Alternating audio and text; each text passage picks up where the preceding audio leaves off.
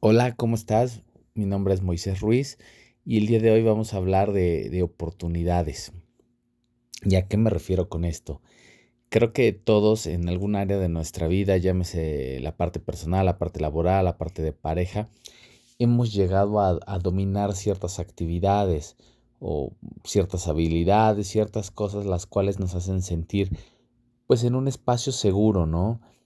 Em, no sé si te pasa que en tu trabajo ya dominas las tareas, ya lo, que te pidan, pues lo haces, ¿no? En cierto tiempo, en cierta forma, y pues e, eres un chingón. Pero ¿qué pasa cuando te piden algo que no dominas? ¿Qué pasa cuando te, te generan ese estrés, ese caos?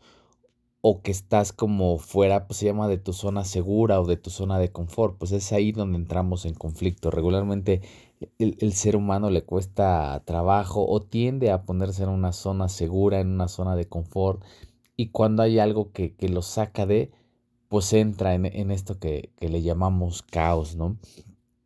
Pero justo el, el día de hoy lo que quiero hacer es invitarte a que analices qué está pasando en tu vida, cuáles son eh, pues esas tareas, esas actividades que te están sacando de tu zona de confort, ya sea de manera personal, ya sea de manera laboral, ya sea de, manera de pareja, que con qué no te sientes cómodo, trates de ir a la raíz, por qué no te sientes cómodo y si, y si detectas que realmente es porque, eh, pues no, porque estás en, en, esa zona de confort o en esa segura, pues te invito a que lo rompas, ¿no? A que lo rompas tomando acción, eh, te invito a, que si tienes hoy tiempo de más, pues no sé, te propongas aprender alguna habilidad, algún idioma, tal vez algo que hayas dejado pues de hacer aparentemente por tiempo, porque no tenías dinero.